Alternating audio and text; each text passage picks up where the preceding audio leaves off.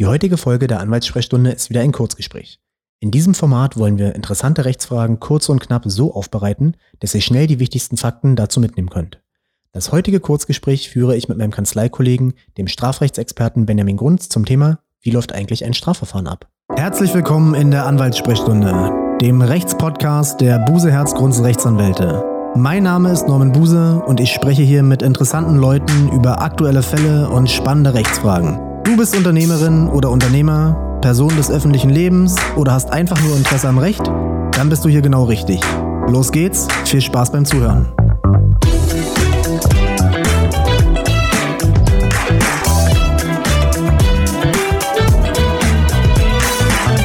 Moin Benjamin. Morgen Norman. Wir sprechen heute über das Thema Strafverfahren. Wie schnell geht es, dass man Beschuldigter in einem Strafverfahren wird? Das geht sehr schnell. Ein Strafverfahren beginnt meist durch eine Anzeigenerstattung. Das heißt, wenn jemand sich ähm, seinen Rechten verletzt fühlt, kann er eine Strafanzeige stellen und schon ist man Beschuldigter eines Strafverfahrens. Wie erhalte ich Kenntnis davon, dass gegen mich ein Strafverfahren läuft? Meistens erstmal gar nicht. Und grundsätzlich gibt es halt drei große Wege, wie man davon Kenntnis erlangt. Das ist ein, wenn man hat eine Vorladung, das heißt, man geht runter an seinen Briefkasten und stellt fest, oh, hier ist ein Brief von der Polizei, da steht dann drin, bitte melden Sie sich am so und so vierten um 11 Uhr in der Polizeidienststelle und machen Sie eine Aussage. Oder es macht Ding Dong. Oder es macht Ding Dong, meistens so zwischen 6 und 7 Uhr morgens ähm, Hausdurchsuchung. Das ist, äh, sagen wir mal, die äh, zweitunangenehmste Form von dem Strafverfahren zu erfahren. Das heißt, die Polizei steht äh, möglicherweise mit mehreren Kräften vor der Tür und ähm, ist bereit, mal die Wohnung ähm, auf links zu drehen, wie man so schön sagt. Was hast du gesagt? Zwischen 6 und 7 Uhr ist es meistens. Ja. Warum ist es so früh? Weil da noch alle zu Hause sind? Also es gibt eine Nachtzeitsperre. Deswegen kann man es nicht noch eher machen und das ist quasi der Zeitraum nach der Nachtzeitsperre. A, sind denn die meisten noch zu Hause und B, meine These zumindest, man möchte die man dann auch ganz gerne etwas verdattert morgens aus dem Bett holen. Ähm, das erhöht die Chance noch auf äh, spontan Aussagen. Ja, das kann ich mir vorstellen. Und die dritte Variante fehlt noch. Ähm, die unangenehmste ist die Festnahme. Das heißt, wenn ein Haftbefehl im Raum ist und man wird dann einfach von der Polizei festgenommen, dann erfährt man auch, dass gegen einen ein Strafverfahren läuft. Sonst ist es auch möglich, dass man es nie erfährt. Solange man keine Kenntnis hat, muss einem auch nicht gesagt werden, dass es eingestellt wurde. Ach, okay, also kriegt man nicht immer einen Brief, wenn auf, wenn was, wenn ich gar keine Kenntnis davon hatte, dann. Nein, es kann sein, dass gegen einen selbst hunderte Strafverfahren gelaufen sind, von denen man nie erfahren hat und noch nie erfahren wird. Unangenehm. Sollte ich zur Polizei gehen, wenn ich einen Vernehmungsbogen erhalten habe? Das könnte man erstmal denken. Also wenn man sich den Text durchliest, der klingt immer sehr bestimmt, da steht dann drin, bitte erscheinen Sie. Ähm, wenn Sie nicht können, sagen Sie ab und vereinbaren Sie einen neuen Termin. Man hat ein Schweigerecht. Man muss da nicht hingehen und vor allen Dingen, man sollte da nicht hingehen dann man begibt sich immer in eine schlechte Position. Das Gegenüber, der Vernehmungsbeamte ist A, sehr geschult in dem, was er tut und zweitens liegen ihm alle Informationen vor. Und als Beschuldigter hat man das Recht, diese Informationen auch zu bekommen. Das heißt, wenn man sich an einen Anwalt wendet, beantragt er zuerst Akteneinsicht und dann kann man sich erstmal damit beschäftigen, was liegt dem Staat eigentlich vor, worum geht es genau und wie will ich mich dagegen verteidigen. Und man muss gerade sich nicht dieser einseitigen Situation aussetzen. Der Gegenüber hat viele Informationen, ich habe wenige und ich muss dann spontan reagieren auf mögliche Vorwürfe. Wie läuft so eine Vernehmung an sich ab? Wird mir dann der Tatvorwurf nochmal eröffnet? Und wie geht's ja, Theorie weiter? und Praxis. Ne? Also in der Theorie ist schon gedacht, dass der Tatvorwurf eröffnet wird. Dann soll erstmal eine ausführliche Belehrung kommen, dass man halt gerade nichts sagen muss dazu. Ähm, die lässt man sich dann meistens auch noch abzeichnen. Und dann werden dazu Fragen gestellt. Und dann, sagen wir mal, Sinn ist eigentlich, dass man erstmal frei erzählen soll, was man jetzt denkt. Und dann gibt es halt Detailnachfragen. Aber das Schwierige ist halt immer, wenn das Gegenüber wesentlich mehr Informationen hat, weiß man ja. Also die, die geben mir nicht die Informationen zum Großteil raus und, und äh, berichten mir erstmal, wie der Stand der Ermittlung ist, sondern. Nein, es ist quasi natürlich irgendwie eine Einleitung in Sachverhalt, was jetzt der Vorwurf ist. Ähm, aber das muss auch gar nicht ausführlich sein, das muss auch nicht an Daten festgemacht sein, sondern das kann auch sehr allgemein sagen, sie sollen hier bei Ebay was verkauft haben und es nie verschickt haben. Äh, und wenn man da viel verkauft, dann weiß man vielleicht gar nicht welches und erzählt vielleicht noch von dem falschen Vorhaben. Apropos Schweigerecht, was bedeutet das eigentlich ganz genau? Schweigerecht wird aus der Verfassung abgeleitet und bedeutet, man muss sich nicht selbst belasten. Das heißt, wenn ich Beschuldigter einer Straftat bin, muss der Staat sich damit beschäftigen, habe ich mich strafbar gemacht oder habe ich mich nicht strafbar gemacht. Ich muss aber selbst nicht daran mitwirken. Das heißt, ich bin nicht verpflichtet, mich selbst zu belasten und dazu irgendwas zu sagen. Wir haben schon kurz über die Hausdurchsuchung gesprochen. Erzähl doch nochmal kurz zusammengefasst, wie läuft so eine Hausdurchsuchung ab und wie sollte ich mich in einem solchen Fall verhalten? Wie kurz erwähnt, meistens ähm, sehr müde, noch frisch im Bett, ähm, klopft und klingelt es wie wild an der Tür und ähm, da melden sich dann Polizeibeamten, manchmal ist die Staatsanwaltschaft mit dabei. ähm, meistens mit einem Hausdurchsuchungsbeschluss. Das heißt, man bekommt ein Schreiben überreicht, in dem steht, dass das zuständige Amtsgericht ähm, hier beschlossen hat, dass dort die Hausdurchsuchung durchgeführt wird. Da ist der Vorwurf auch grob umrissen. Und der wird einem überreicht und dann wird gesagt, okay, wir machen jetzt die Hausdurchsuchung hier. Und dann setzt man sich meistens entweder mit oder ohne Handfesseln ähm, gesichert auf sein Sofa und dann wird da mehrere Stunden das, die Wohnung durchsucht. Das kommt darauf an, wollen die jetzt was ganz Spezielles haben? Das heißt, suchen die jetzt nach Drogen oder geht es vielleicht um einen Cyberdelikt? Dann nehmen die natürlich erstmal die elektronischen Medien im Blick und schauen, wo sind hier Laptops, PCs, ähm, Speichersticks, ähnliches. Und äh, dann wird man auch befragt. Dann heißt es, naja, hier, das ist ja der Vorwurf, was sagen Sie denn dazu? Ähm, und äh, natürlich, dann kommen Sie und fragen, wir haben hier Ihren Laptop, wie ist denn das Passwort dafür? Können Sie nicht mal Ihren Fingerabdruck scannen hier benutzen? Ähm, Face ID, Wischcodes, ähnliches, um an halt diese Daten zu kommen. Und da kommen wir halt zu den wichtigen Rechten, die man halt hat. Ja, man hat das Schweigerecht auch da. Das heißt, Sie sollten auch auf gar keinen Fall irgendwas sagen, weil das kann sich nur negativ auswirken. Man hat keine Kontrolle darüber, was aufgeschrieben wird, was man genau sagt. Man hat gar nicht den Stand der Ermittlung und man legt sich auf eine Version fest, bei der muss man dann auch bleiben. Das heißt, das ist dann später auch meistens verwertbar, was man da gesagt hat und daran wird man dann immer wieder gemessen. Ähm, man muss aber nicht mitwirken. Und das ist eigentlich das Wichtigste. Das heißt, man muss passiv dulden. Man sollte sich auf keinen Fall wehren, dann hat man gleich das nächste Strafverfahren, sondern man muss es erdulden, aber man muss nicht helfen. Das heißt, keine Passwörter rausgeben, keine Pins rausgeben, nichts. Man muss es dem Staat nicht einfacher machen als notwendig, sondern man muss nur passiv da sitzen und es ertragen. Man muss auch am Ende nichts unterschreiben. Ich glaube, viele Leute denken immer, was soll mir schon passieren? Ich bin ja unschuldig. Ja, also und wollen dann Mischung, vielleicht doch helfen. Und eine Mischung. Die einen sagen, was soll mir schon passieren? Die anderen haben die Hybris und sagen, ich kann die jetzt so beeinflussen, dass die mir glauben. Das heißt, gerade so bei bestimmten Deliktsgruppen ähm, da haben die Mandanten die Erfahrung gemacht, dass sie eine starke Überzeugungskraft haben. Und da ist das Problem, dass man die falschen Leute überzeugt. Das heißt, egal was die vor Ort glauben, die entscheiden am Ende nicht, ob ein Verfahren eingestellt wird. Das heißt, es kommt ja dann zu einem Staatsanwalt, der den Mandanten nie gesehen hat, diesen persönlichen Eindruck gar nicht hatte. Und dann wird sich nur die Fakten angeschaut. Was hat er jetzt wortwörtlich gesagt? Und das ist, glaube ich, auch so ein Fehldenken, dass man da irgendwie was noch retten kann in der Situation. Meistens ist es nicht so. Was passiert, wenn ich die Tür nicht freiwillig öffne bei der Hausdurchsuchung? Die Tür wird dann geöffnet. Also je nach Verhältnismäßigkeit. Das heißt, hat man jetzt die Idee zum Beispiel, dass der Mandant vielleicht gerade Sachen entsorgt, äh, weil er da ist, ähm, wird sie natürlich relativ schnell aufgebrochen, die Tür. Ähm, wenn man jetzt sich ziemlich sicher ist, da ist keiner drin, dann wird sicherlich zumutbar sein, erstmal auf den Schlüsseldienst zu warten, bevor man jetzt die ganze Tür zerstört. Aber grundsätzlich, wenn die jetzt wissen, da ist jemand drin, der nicht aufmacht, dann wird die Tür sehr schnell geöffnet. Ein Strafverfahren ist in verschiedene Verfahrensabschnitte eingeteilt. Der erste Teil ist das Ermittlungsverfahren. Wie lange dauert denn ein Ermittlungsverfahren in der Regel? Also Ermittlungsverfahren ist erstmal das Verfahren, wo die Staatsanwaltschaft prüft, ob hier ein hinreichender Tatverdacht besteht. Das heißt, am Ende wird entschieden, wird hier eine Anklage angelegt oder wird die Sache eingestellt. Und dieses Ermittlungsverfahren dauert so lange, bis alle notwendigen Beweismittel erhoben und ausgewertet wurden von der Staatsanwaltschaft. Und ich sage immer im Schnitt zwischen neun bis zwölf Monate in einem normalen Verfahren. Sobald aber Computer mitgenommen werden, elektronische Medien ausgewertet werden müssen, kommt man bis zu zwei Jahre locker im Ermittlungsverfahren hin, weil es wird, dauert einfach heutzutage ein Jahr lang, so einen Laptop auszuwerten. Warum dauert das so lange? Weil A, unterbesetzt, B, viel zu wenig Fachkräfte. Also es ist einfach nur die Mangelwirtschaft, die sich ja in der Polizei extrem auswirkt und da auch auf diese Ermittlungsverfahren auswirkt. Das heißt, da ist ein Riesenberg mit ähm, Laptops, die ausgewertet werden müssen und dann haben immer Haftsachen Priorität. Das heißt, wenn dann Haftsachen dazwischenkommen, werden die zuerst gemacht und dann rutscht immer weiter hinten auf den Berg. Wir haben hier Verfahren, die zum Teil drei, vier Jahre auch liegen. Das heißt, es kann dann sein, dass wenn mein Laptop, Computer, Smartphone mitgenommen wurde, ist es ein Jahr lang weg und ich krieg's vorher auch nicht wieder. Das kann passieren. Also bei den Telefonen ist man mittlerweile ein bisschen schneller. Das heißt, man liest die aus und wenn man nichts Relevantes findet, kann man die auch schon mal relativ schnell wiederbekommen, so nach ein, zwei Monaten. Es kann aber auch sein, dass die Sachen für immer behalten werden. Das heißt, es gibt auch Einziehungsentscheidungen. Das heißt, wenn nachgewiesen wird, dass mit irgendeinem von diesen Geräten eine Straftat begangen wurde, dann zieht der Staat die später ein. Wie geht es denn nach dem Ermittlungsverfahren weiter? Ja, das Ermittlungsverfahren endet mit der Abschlussentscheidung der Staatsanwaltschaft. Wenn eine Einstellung erfolgt, ist das Verfahren vorbei. Auch da als spannender Aspekt, äh, man hat keinen Kostenerstattungsanspruch. Das heißt, auch bei Einstellung des Verfahrens kriegt man seine Anwaltskosten zum Beispiel nicht wieder. Ähm, bei einer Anklage geht es dann über ins gerichtliche Verfahren. Das heißt, da ist dann das zuständige Eingangsgericht damit befasst, prüft auch nochmal, ob hier ein hinreichender Tatverdacht besteht und überlegt, muss ich hier noch was nachermitteln, will ich noch was wissen, bevor wir anfangen. Und dann kommt ein Eröffnungsbeschluss und dann kommen wir tatsächlich in das, wo, sagen wir mal, die Vorstellung größer ist, ähm, Gerichtsverhandlung. Wir haben Richter, wir haben Staatsanwalt und einen Verteidiger und einen Angeklagten und müssen dann uns damit beschäftigen, was ist wirklich passiert und was können wir hier aufklären. Und es zählt am Ende dann auch nur das, was tatsächlich in dieser Hauptverhandlung stattfindet und nicht, was in den Akten steht.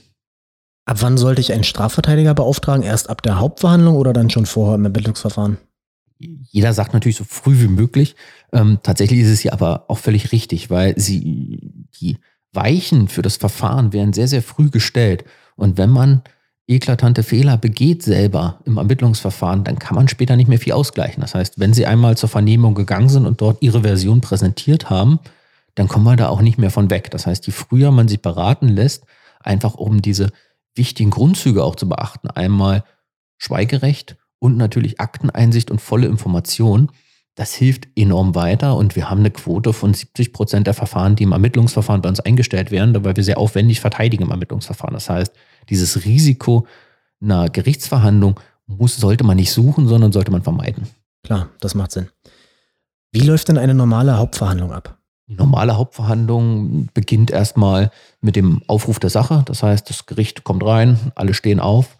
Ähm, das Gericht begrüßt dann die Anwesenden, man setzt sich hin und es beginnt mit den persönlichen Verhältnissen. Das heißt, der Mandant wird erstmal gefragt, wie er heißt, wo er wohnt, ähm, gegebenenfalls zu seinem Beruf und zu seinem Einkommen. Und danach wird die Anklage verlesen. Das heißt, er hört nochmal, was wird ihm eigentlich vorgeworfen. Und dann kommt die erste große Weichenstellung. Und die Weichenstellung ist dann Einlassung des Mandanten. Entweder er schweigt oder er äußert sich zu den Umständen. Und das ist auch für uns immer der Zeitpunkt, wenn man denn möchte, wo man in Dealgespräche einsteigt. Das heißt, dann beantragt man im Gericht eine Unterbrechung der Hauptverhandlung und unterhält sich meist mal mit den Beteiligten und sagt, wie soll das Verfahren hier eigentlich laufen? Haben wir jetzt einen schweigenden Angeklagten? Muss das jetzt strittig verhandelt werden oder ähm, soll jetzt hier möglicherweise eine geständige Einlassung kommen? Dann wird natürlich vorher besprochen, wie die Strafhöhen äh, da sein können, wie man sich das vorstellt und versucht dann natürlich da bestmöglich was für Mandanten herauszuholen.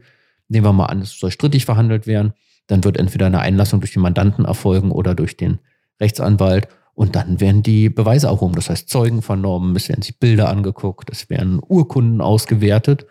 Und zum Ende ähm, gibt es dann die Plädoyers. Das heißt, die Staatsanwaltschaft und die Verteidigung fasst jeweils aus der eigenen Sicht zusammen, was hat sich hier ergeben in der Hauptverhandlung und welche rechtlichen Schlüsse sind daraus zu ziehen.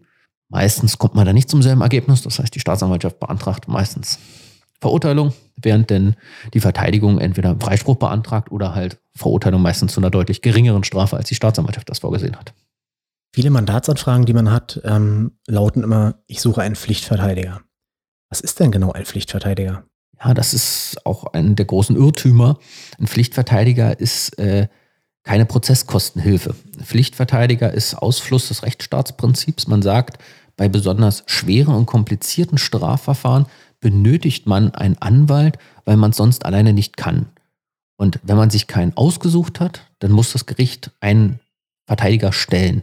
Der wird dann bezahlt vom Gericht, aber am Ende kriegt die Rechnung trotzdem der Angeklagte. Das heißt, es hat nichts damit zu tun, ob man viel oder wenig Geld hat, sondern es hat was damit zu tun, ist der Fall so kompliziert und droht hier mehr als ein Jahr Haft für den Mandanten, dann muss zwingend ein Rechtsanwalt da sein. Wenn man sich vorher seinen eigenen gesucht hat, dann erfüllt dieser diese Position. Das heißt, den Pflichtverteidiger oder die Beiordnung als Pflichtverteidiger wird immer notwendig, wenn man noch gar keinen Anwalt hat. Das Gericht aber sagt, nein, hier ist es notwendig, sonst können wir dieses Verfahren gar nicht führen, weil der Einzelne es nicht überblicken kann. Was passiert in den sogenannten Aussage gegen Aussagekonstellationen? Das heißt, äh, es gibt einen Täter, ein Opfer, beide sagen das genaue Gegenteil. Was passiert da vor Gericht? Manchmal hört man da gerne, ach, ist ja Aussage gegen Aussage, brauche ich mir keine Sorgen machen. Das Gericht hat eine freie Beweiswürdigung. Das heißt, das Gericht kann am Ende jemanden glauben oder nicht glauben. Das heißt, auch wenn man zwei Aussagen hat, die konträr gegeneinander stehen und man hat keine weiteren objektiven Beweismittel, kann man am Ende zu dem Schluss kommen, es war die eine oder die andere. Es gibt zwar erhöhte Anforderungen daran, aber gerade in Sexualstrafverfahren würde ich sagen, 70 bis 80 Prozent aller Verfahren sind reine Aussage gegen Aussagekonstellation. Das heißt, die Aussage ist, mir ist vor anderthalb Jahren das oder das passiert und der andere sagt, nein, war nicht so, war vielleicht einvernehmlich oder hat gar nicht stattgefunden. Man hat aber Nichts, man hat keine Verletzungen, man hat keine objektiven Punkte, man hat keine Kommunikation dazu. Und dann muss sich das Gericht genau damit beschäftigen, wie ist diese Aussage entstanden, gibt es Widersprüche in der Aussage. Wenn das aber alles nicht vorliegt, kein Belastungsinteresse vorliegt, dann kann das Gericht sagen, okay, ich glaube hier der Zeugin, ich glaube dem Angeklagten nicht und kann verurteilen. Das heißt, eine Aussage gegen Aussagekonstellation ist keine Garantie für einen Freispruch und einen positiven Ausgang im Verfahren. Es erhöht nur die Anforderung an das Gericht, später ein gutes Urteil zu schreiben. Wenn ich verurteilt werde, was kann ich gegen das Urteil machen? Es gibt zunächst Rechtsmittel, es kommt ein bisschen darauf an, was die Eingangsinstanz war.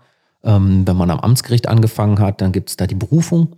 Berufung bedeutet, man macht alles nochmal neu. Das heißt, man geht dann zum Landgericht, dort sitzt dann ein Richter mit zwei Schöffen und man muss nochmal alle Beweise erheben, man hört die Zeugen nochmal an. Es fängt quasi nochmal von vorne an, man kann auch nochmal neue Tatsachen einbringen, man kann nochmal ähm, neue Anträge stellen dazu und dann muss das Landgericht entscheiden. Und dann sieht man, wie das Ergebnis ist. Wenn man damit auch nicht zufrieden ist, gibt es dagegen die Revision. Und die Revision ist dann wiederum eine reine Rechtsinstanz. Das heißt, da wird nur noch geguckt, sind rechtliche Fehler passiert. Ähm, da gelten die Feststellungen des Gerichts als Gesetz und man guckt, haben die richtig subsumiert oder äh, sind hier andere Dinge passiert, Verfahrensfehler, ist das Gericht mal eingeschlafen zwischendurch oder ähnliches. Da kann man dann natürlich schauen, ob da irgendwas vorgefallen ist, wo man ansetzen kann. Wenn ich zu einer Haftstrafe verurteilt wurde, wann muss ich ins Gefängnis? Sofort aus dem Gerichtssaal abgeführt? Ja, zunächst mal gibt es ja Haftstrafen, die zur Bewährung ausgesetzt sind, nicht zur Bewährung ausgesetzt sind. Nehmen wir mal an, eine unbedingte Haftstrafe. Das heißt, ich habe eine Haftstrafe, die nicht bewährungsfähig ist oder wo keine Bewährung ausgesprochen wurde. Dann ist es so, dass es zumeist nicht zu einer Verhaftung im Saal führt. Das heißt, wenn ich vorher auf freien Fuß war, dann muss das Gericht dazu nochmal eine Entscheidung treffen und sagt dann, ob ein Haftbefehl erlassen wird oder nicht. In der Regel wird kein Haftbefehl erlassen. Das heißt, ich habe dann ungefähr drei bis vier Monate Zeit, aktuell in der Corona-Krise auch mal gerne sechs, acht, zehn oder kommt gar keine Ladung. Und irgendwann kommt dann ein Brief, wo drin steht, ähm, sehr geehrter so und so, ähm, bitte finden Sie sich in zwei Wochen in der JVA da und da ein.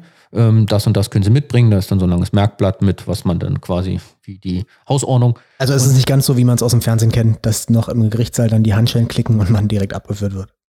Meistens nicht. Anders ist, wenn vorher schon U-Haft besteht, in den allermeisten Fällen wird diese U-Haft danach einfach in Strafhaft umgewandelt. Das heißt, es ist eher selten, dass äh, Mandanten sechs bis neun Monate vielleicht schon in U-Haft waren und sie dann verurteilt werden zu einer unbedingten Haftstrafe und dann zwischendurch nochmal rausgelassen werden, bevor sie die Haftstrafe antreten. Das ist sehr, sehr selten. Wenn die Mandanten allerdings vorher auf freien Fuß bleiben, waren, dann bleiben sie auch außer es ergeben sich jetzt irgendwie große Neuigkeiten. Das heißt, gerade bei sehr langen Haftstrafen prüft man nochmal ganz genau, hat sich vielleicht was verändert, hat sich da ein Bruch in der Familie ergeben, hat er jetzt keine Sozialkontakte mehr ähm, oder sind irgendwie neue Details äh, vielleicht in der Verhandlung aufgekommen, dass jetzt so große Auslandskontakte bestehen und noch eine äh, Villa irgendwo ähm, in einer Region aufgetaucht ist, wo man schwer ausliefern kann, dann könnten natürlich irgendwie Aspekte dazukommen, dass man sagt, okay, wir erlassen hier einen Haftbefehl. In der Regel nicht. Zum Schluss die Frage, wie teuer kann ein Strafverfahren für mich werden? Ja, das ist auch eine Frage, die ist ähm, schwer zu beantworten. Grundsätzlich, die Gerichtskosten sind relativ gering im Strafverfahren. Ähm, dann hat man die Anwaltskosten, die kommen dazu, die muss man halt mit seinem Anwalt ausmachen. Aber ähm, ein großer Punkt sind Gutachterkosten. Und das ist, was man oft unterschätzt. Ich hatte gerade ein Verfahren, ähm, da lagen die Gerichtskosten und Anwaltskosten zwischen 3.000 und 4.000 Euro insgesamt. Und der Gutachter hat äh, knapp 20.000 Euro abgerechnet. Ja, für den hat es sich gelohnt. für den hat es sich äh, gelohnt und das ist natürlich für einen Mandanten eine enorme Belastung. Das muss der Mandant, der Angeklagte oder der Verurteilte ja. dann tatsächlich äh, bezahlen. Das muss er bezahlen und das wird auch entsprechend eingetrieben staatlich.